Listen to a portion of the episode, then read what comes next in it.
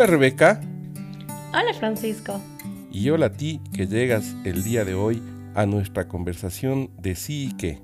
En este episodio, nuestro episodio 10, vamos a hablar del proceso de crecimiento personal y la razón para caminar hacia adentro a través de eso. Porque la salida es hacia adentro. Conversamos. Conversemos. Rebe querida, capítulo 10 de Sí que podcast.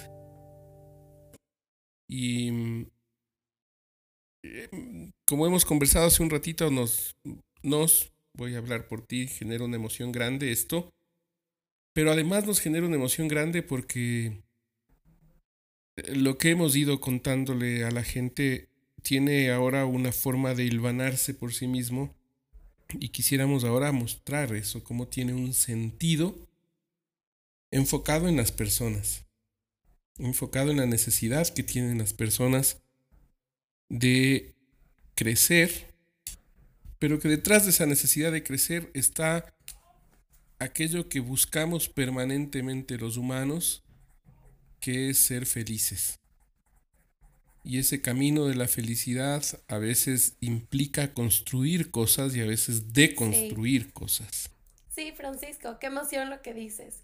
Y es real. El momento que estábamos hoy organizando el episodio, nos dimos cuenta que hemos recorrido muchos puntos que el día de hoy se unen y llega a un tema que nos parece muy relevante y que en el episodio 10 de hoy lo vamos a tocar. Y, y que a la larga no es la razón para ir al psicólogo.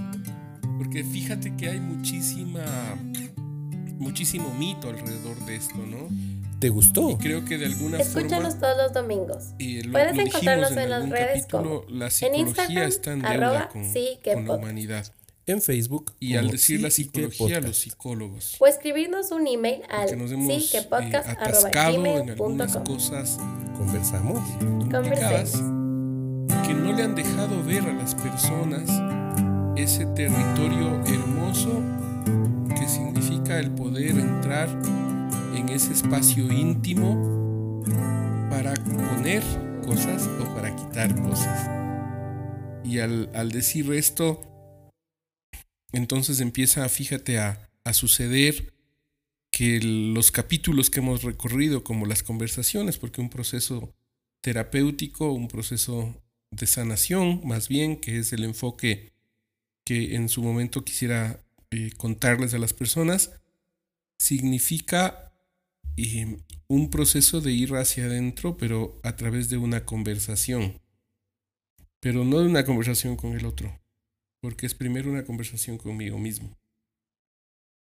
Y eso significa confrontarme con los determinantes que me condicionan. Sí, yo creo que es importante tocar este tema, sobre todo porque a mí me ha pasado más de una vez que tengo personas que se acercan a mí y me dicen, sabes, pero Rebeca, yo siento que no sabría qué sentarme a decirle al psicólogo. Siento que hay temas que me gustaría trabajar, pero simplemente no sé por dónde comenzar y no sé qué decir. No estoy segura si mis problemas son, entre comillas, tan grandes o si eso que me está pasando es, entre comillas, tan importante como para ir y hablarlo con alguien más. Creo que comenzamos comenzando por ahí. El recorrido de sí que hasta el día de hoy ha sido eso, ese intento también de demostrar que esos temas que a veces no le damos suficiente importancia tienen un impacto enorme en la manera a través de la cual nosotros percibimos a nuestro mundo y a través de la cual nosotros llegamos a conclusiones y a través de la cual nosotros también sentimos.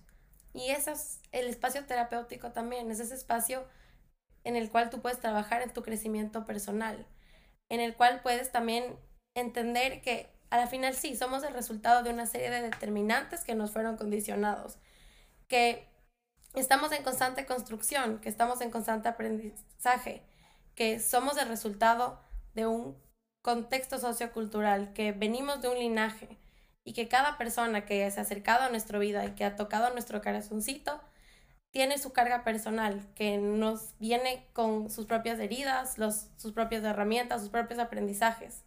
Y que eso que cada uno vivió, que esa información con la que cada uno se confrontó, formó parte de eso a través de lo cual se confronta con nosotros y que todas esas experiencias son de alguna manera esos lentes con los cuales nosotros vemos nuestro mundo y que en terapia, en un contexto terapéutico, el ir a hablar con alguien puede ser esa semillita y ese comienzo para comenzar a responsabilizarnos de nuestra historia de vida, de tomar eso que nos fue dado, hacerlo consciente y desde ahí caminar hacia adelante. Con eso que decimos, que el momento que te haces consciente adquieres poder. Es complejísimo porque lastimosamente la vivencia del mundo interno de los humanos que significa esta experiencia de cómo estoy conmigo mismo, que se refleje en cómo estoy con los demás o cómo estoy con lo que hago, es dualizado. Y es bueno o es malo.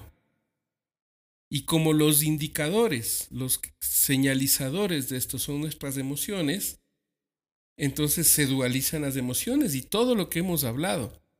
Y entonces la respuesta a lo mejor para estas personas que te dicen, ¿cómo puedo saber si es que esto es eh, un tema para una terapia? Es a lo mejor pensar que la terapia está más allá de la patología o de la incomodidad que puede provocar algo en la vida y que podría ser vista como un camino solamente de autoconocimiento y de a través del autoconocimiento para lograr llegar a un camino de felicidad que parte a través de darnos cuenta de quiénes somos y de darnos cuenta de que nos damos cuenta de que somos seres únicos, maravillosos. Y ahí surgiría el amor, que por sí solo sana. Y entonces, y por lo menos mi forma de enfocar esto, que no es la forma de todo el mundo, es esa. En, en, algún, en, en, algún espacio en el que yo eh, comparto mi conocimiento con un grupo de, de personas que trabajan en sanación, les digo que yo no les llamo pacientes a mis pacientes. Porque paciente viene de la raíz latina de padecer. Yo les llamo aprendientes porque lo que hacemos juntos es aprender a aprender y luego aprender de lo que me pasa y aprender del valor inmenso que tiene en su momento esto que me dolió tanto o esto que hizo papá o mamá o incluso en su momento el apreciar el valor que tiene ese abuso que sufrí que la vida no, lo vería, no la vería de la misma forma hoy si no hubiese en mi historia de vida vivido aquello. Y esto se conecta completamente con el episodio de la semana pasada. Y viene de ese lugar que este contexto terapéutico es el espacio en el que podemos, con la compañía de una persona que va a estar sentado ahí, con corazón empático, si lo está haciendo desde el lugar correcto, y como tú dices, desde ese lugar de amor, está acompañándote en este proceso de ir hacia adentro y de también honrar esas raíces, de honrar eso que te pasó y de tomar de ahí ese aprendizaje. No es posible sin eso abordar un proceso de crecimiento personal o de sanación o de terapia. Nunca me acomodó ese nombre, ¿sabes? Porque justamente viene de esto que has dicho ahora, que el que esté sentado enfrente esté listo para hacer esto. Y para eso deberían pasar, desde mi perspectiva y mi experiencia, dos cosas.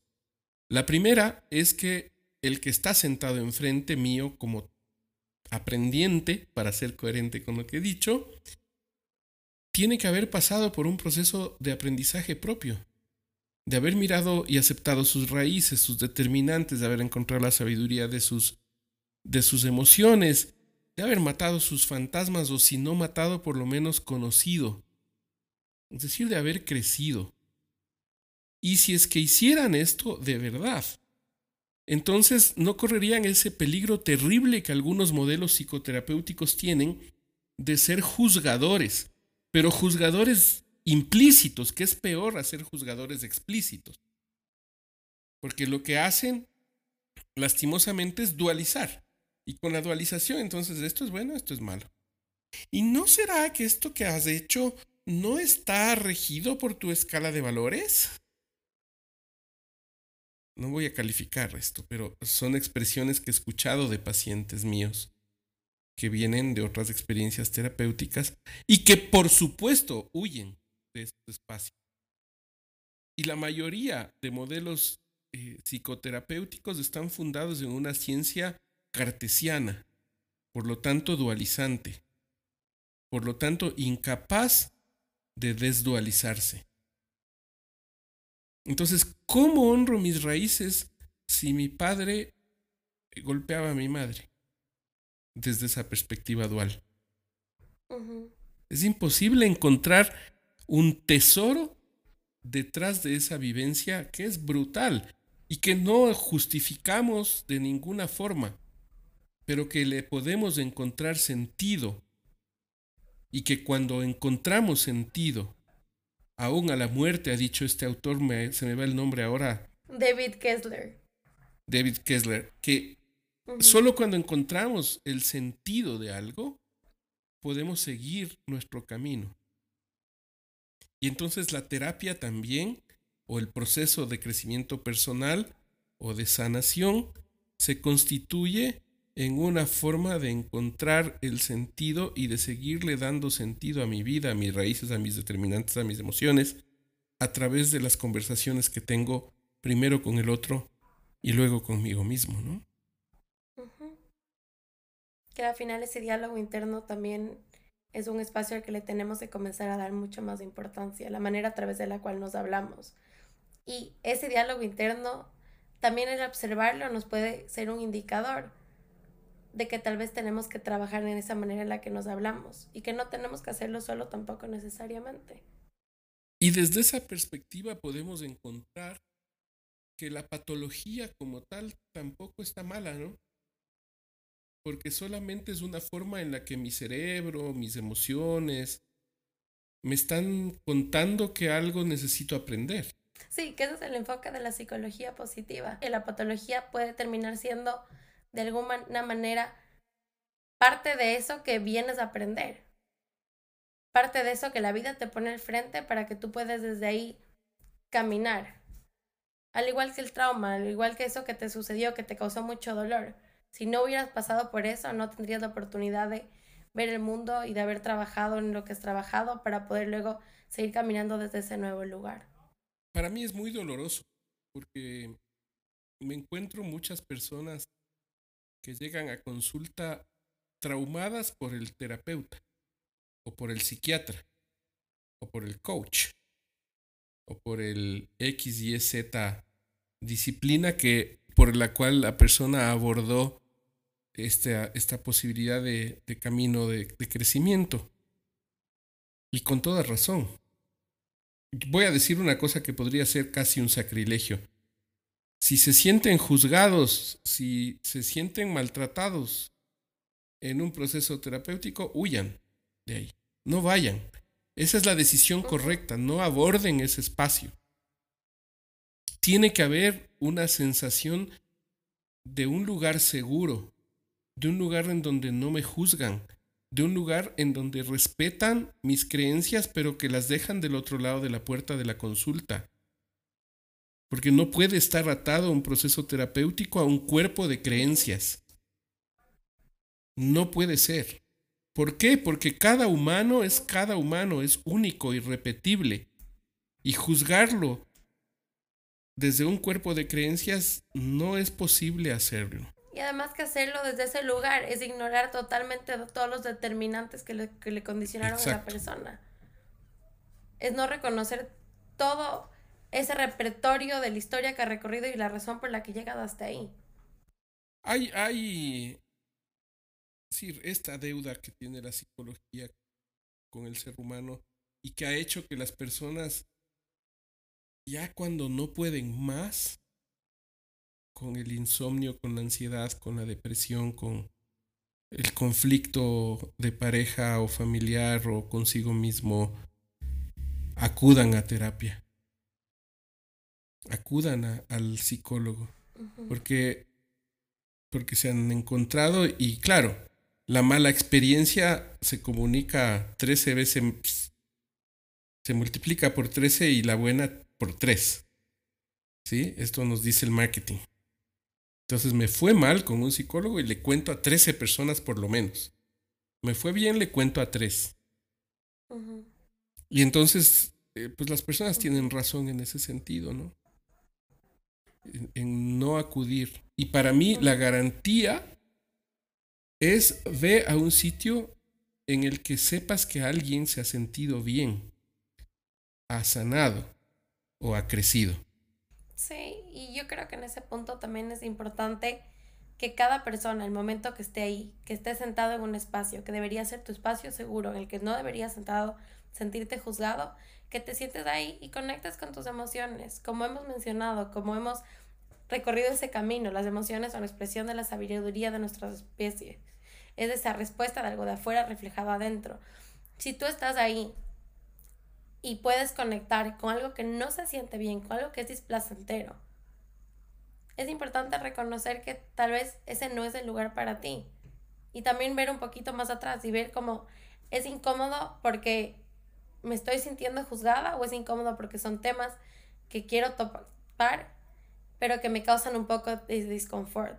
Porque al final sí, el, tener, el ir a terapia y abrir esas, entre comillas, heridas o el ir hacia adentro puede ser un camino que es muy sanador y que en ocasiones puede ser doloroso y para el cual se necesita valentía y se necesita la disposición.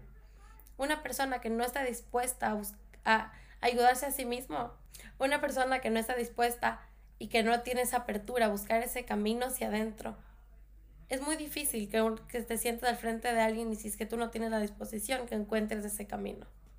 Viene de ti primero. No sé me pienso en estas cosas, mi Rebe, y, y yo creo que el proceso de crecimiento personal es, primero, muy displacentero. Siempre. Porque es confrontativo con uno mismo. ¿Ya? Solo, solo cuando logramos llegar a un sitio, la emoción es hermosa y, no sé, pues vemos estrellas fugaces y cosas, pero es doloroso, ¿no? No, le vamos a mentir a la gente. Porque es sacarme las costritas o sacar la tierra que he puesto sobre cosas que no he querido ver y, y que me van a hacer crecer. Pero el, el gran tema, el gran tema es todos, todos deberíamos afrontar ese camino de crecimiento.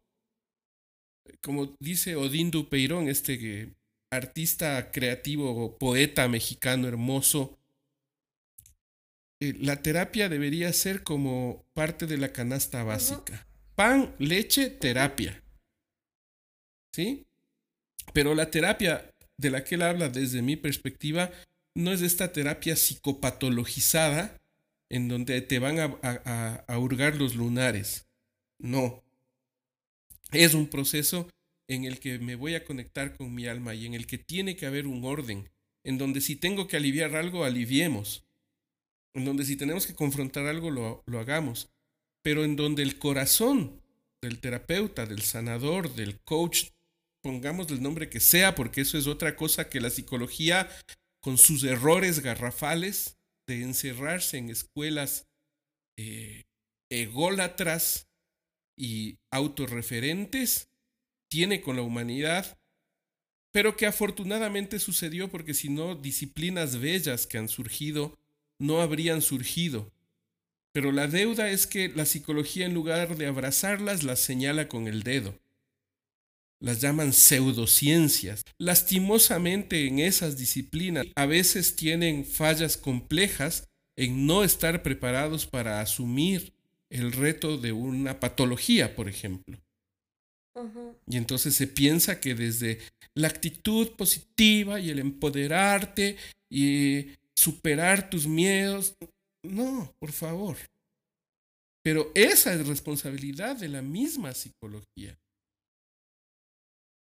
La, la invitación para las personas es conéctate contigo, con, con, ese, con esa inocencia que todos tenemos dentro y pregúntate, ¿te gustaría tener un espacio solo tuyo en el que puedes crecer? Un espacio en el que te puedes contar a ti mismo eso que no se lo cuentas a nadie y que de vez en cuando te choca en la cara y te rompe el corazón. Bueno, para eso está el proceso terapéutico, pero hay que buscar lo que te decía, no en el Internet, no en el Instagram, porque en el Instagram es dramático como los modelos de, marketing digital hacen que las personas pongan exactamente lo que la gente quiere escuchar. Pero el rato que llegan al proceso no es tal. Entonces no vayas allí. Anda a un lugar donde tu buen amigo que te conoce te recomienda. Anda a un lugar donde esa persona que estuvo muy mal empezó a brillar. Busca eso. Y, y ya tendremos la oportunidad de conversar aquí con sanadores de muchos de esos ámbitos pero también ojalá con un psiquiatra que nos pueda decir y contar eh, cuáles son los lunares que encuentran en lo que hemos en lo que hemos dicho. Es importante el conocimiento, es importante la ciencia, pero no es lo más importante.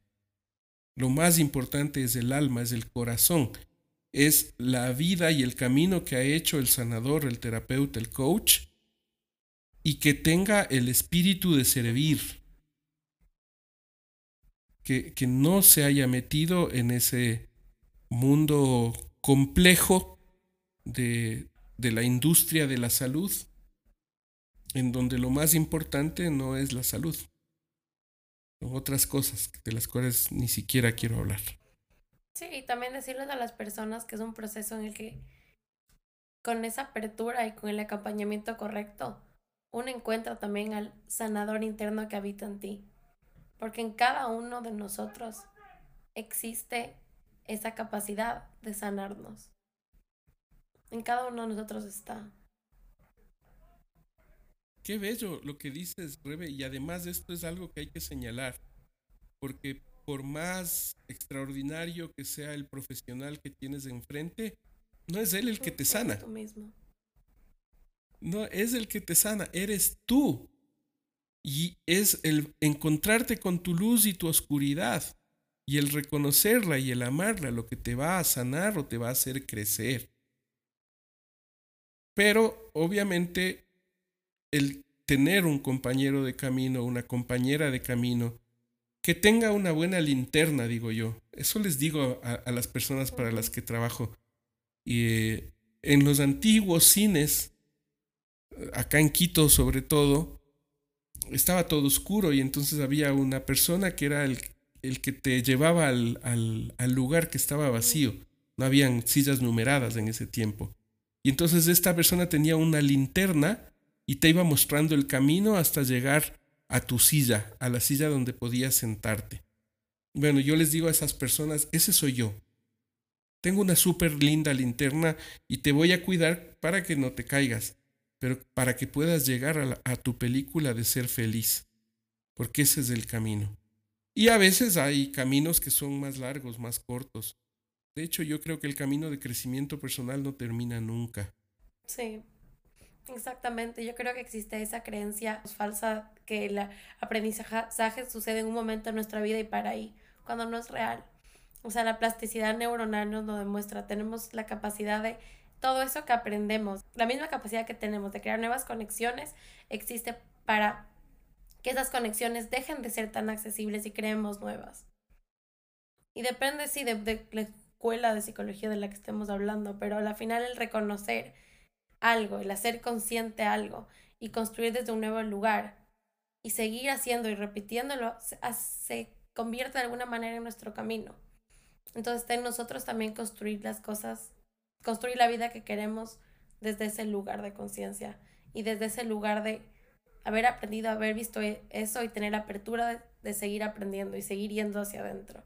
Y seguir, ir sacando, seguir sacando las capitas de la cebolla. Y, y saber que ese caminar es el caminar probablemente más apasionante que uno puede hacer en la vida. Nos preparamos para tantas cosas en la vida. Fíjate, ¿cuántos años le has dedicado tú a tu formación académica hasta ahora, Rebe? Mm, ¿Psicológica o académica en general? La psicológica, cinco años. ¿Y antes cuántos? ¿Trece? Trece, catorce, sí, trece. ¿Ya? O sea, 18 años estudiando para ser una psicóloga, que vas a ser una, una psicóloga, que ya eres una psicóloga bellísima y que vas a hacer mucho bien a mucha gente, pero ¿cuántos años preparándote para ti? Pero en proceso terapéutico. Exacto. toda la vida. Claro, ese debería ser el enfoque. Que la vida sea un proceso de crecimiento. Pero como prima tanto lo racional, entonces fíjate cómo es de salvaje esto, ¿no? En estos tiempos muchas personas han tenido que dejar los procesos terapéuticos por, por asuntos económicos. Pero pasado mañana eh, están gastando en algunas cosas que uno dice, ¿qué tan importante es el crecimiento personal o el, el curar la psique de, las personas? Porque, no sé, pues yo le, le decía a una persona hace un tiempo, oye, ¿cuánto te gastas en un fin de semana de fiesta? Ah, no sé, unos 80 dólares. Ah, wow. ¿Y cuántas vas de fiesta? No, todas las semanas. Mira, y acá debes venir una vez cada 15 días, era la frecuencia con esta persona. Y entonces te gastas eh, 320 dólares en la farra, que está perfecto, que es necesaria, pero no te quieres gastar 100 en tu crecimiento personal. Y ahí están los mitos y los tabúes que existen alrededor de esto. Y yo sí quiero invitarles a las personas amorosamente a mirarse al espejo y a tomar con ternura eso que te duele eso que no logras resolver, eso que se repite en tu vida, o ese sueño, o esa inquietud que está siempre surgiendo en tu corazón.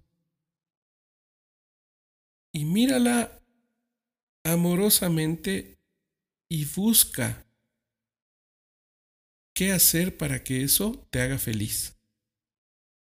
Así sea el dolor más atroz. A mí me ha tocado tratar personas que cuarenta y tantos años más tarde se atrevieron a hablar de un abuso que les sucedió a los cuatro o cinco años y que vivieron con eso guardado allí. Que dijeron, no se lo he contado a nadie. No me he atrevido ni a contármelo a mí. Es dramático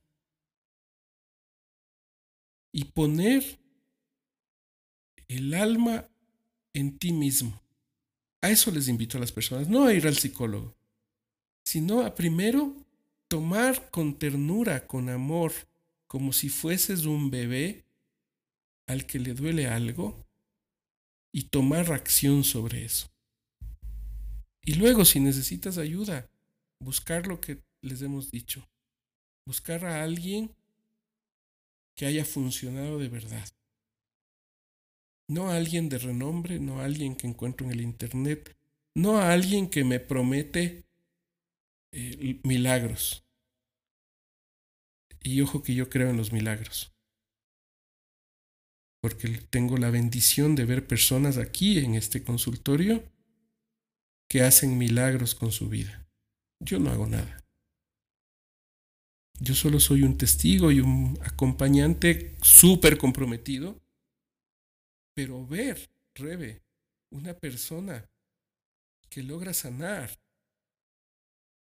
que logra mirar y tomar en sus manos amorosamente eso que antes era un vidrio que le cortaba la piel y empezar a agradecerlo. Eso es un milagro. Entonces, te invito a ti que estás escuchando a tomar con ternura eso que te sucede y hacer algo con eso. Si es la psicología, la psicología, si es una creencia religiosa, hermoso, no importa el camino, pero que sea tu camino. Pero no te quedes sin hacer algo. Te quedes sin hacer. ¿Te gustó?